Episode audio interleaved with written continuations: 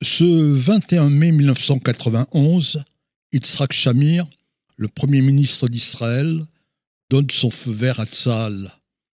Il donne l'ordre à Amnon Lipkin Shahak, qui est le chef adjoint de l'état-major, de réussir l'impossible. Il faut lancer l'opération Salomon. Il faut sauver les Juifs d'Éthiopie, car ils sont en très grand danger. Les troupes des rebelles, leur nom, c'est le Front démocratique révolutionnaire du peuple éthiopien, sont aux portes de la capitale d'Éthiopie, Addis Abeba.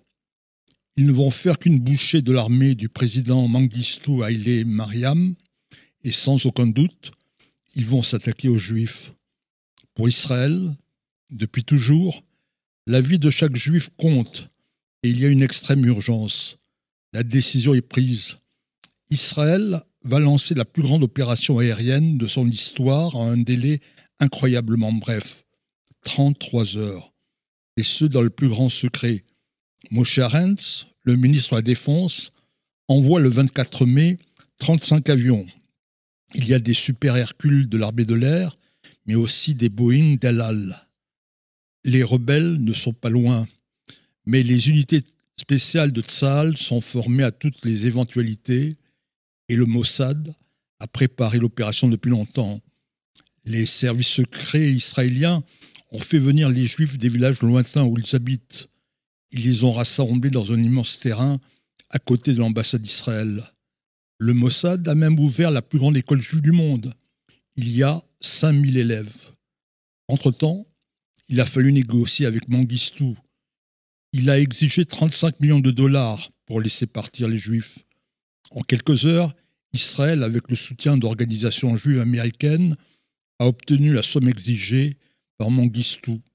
Le dictateur qui avait renversé en 1974 le très pro-israélien empereur Haïlé Sélassié sait que ses heures sont comptées et qu'il a besoin d'argent, de beaucoup d'argent, pour fuir. En effet, le Front démocratique révolutionnaire s'empare du pouvoir mais Mangistou sauve euh, sa peau juste à temps. Il prend un avion pour le Kenya, puis pour le Zimbabwe. La menace se rapproche et Tsal doit aller de plus en plus vite. Les militaires organisent des navettes d'autobus entre l'ambassade et l'aéroport. Et pour tranquilliser les Juifs, il y a dans chaque autobus un soldat israélien d'origine éthiopienne. Il rassure les Juifs. On va prendre l'avion et dans quelques heures, vous arriverez dans la terre promise dont vous rêvez depuis 3000 ans. Car les Juifs d'Éthiopie descendent du prince Ménélique, c'est le fils du roi Salomon et de la reine de Saba. Durant plusieurs millénaires, les Juifs d'Éthiopie ont été confrontés à des conditions de vie horribles, la famine, les épidémies, les persécutions. Mais jamais, jamais, ils n'ont renoncé à leur religion ils ont toujours espéré se retrouver l'an prochain à Jérusalem. Tsahal et le Mossad avaient déjà organisé une opération de sauvetage dans des conditions dramatiques. C'était l'opération Moïse du 21 novembre 1984 au 5 janvier 1985. Les Juifs avaient fui à pied l'Éthiopie pour rejoindre le Soudan, mais il n'y avait rien à manger. Plusieurs milliers sont morts en route, mais grâce à un pont aérien, 8000 d'entre eux sont arrivés en Israël. Mais ce 24 mai 1991, le chemin de la délivrance sera plus court. Dans les avions, on a retiré tous les sièges. Les experts avaient évalué 760 personnes pourraient ainsi entrer dans chaque avion d'El Mais ils sont tellement maigres, ils sont tellement légers qu'ils réussissent à être plus de 1200 dans chaque vol les équipes de médecins et d'infirmiers prodiguent les soins nécessaires à tous ces juifs de tous les âges qui partent sans rien, sinon les habits qu'ils portent sur eux. À midi, ce 24 mai 1991, le premier super Hercule décolle. Il est suivi par 34 autres avions.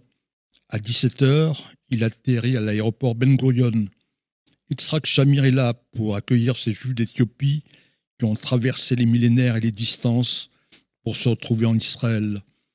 Les enfants avancent avec leur mère, quelquefois cachés sous leur jupe. Un jeune homme porte son père malade sur ses épaules. Ils le déposent et tous les deux embrassent sur le tarmac la terre d'Israël. Il n'a fallu que 33 heures. Il n'a fallu que 41 allers-retours aériens pour que l'opération Salomon soit menée à bien le 24 et le 25 mai 1991.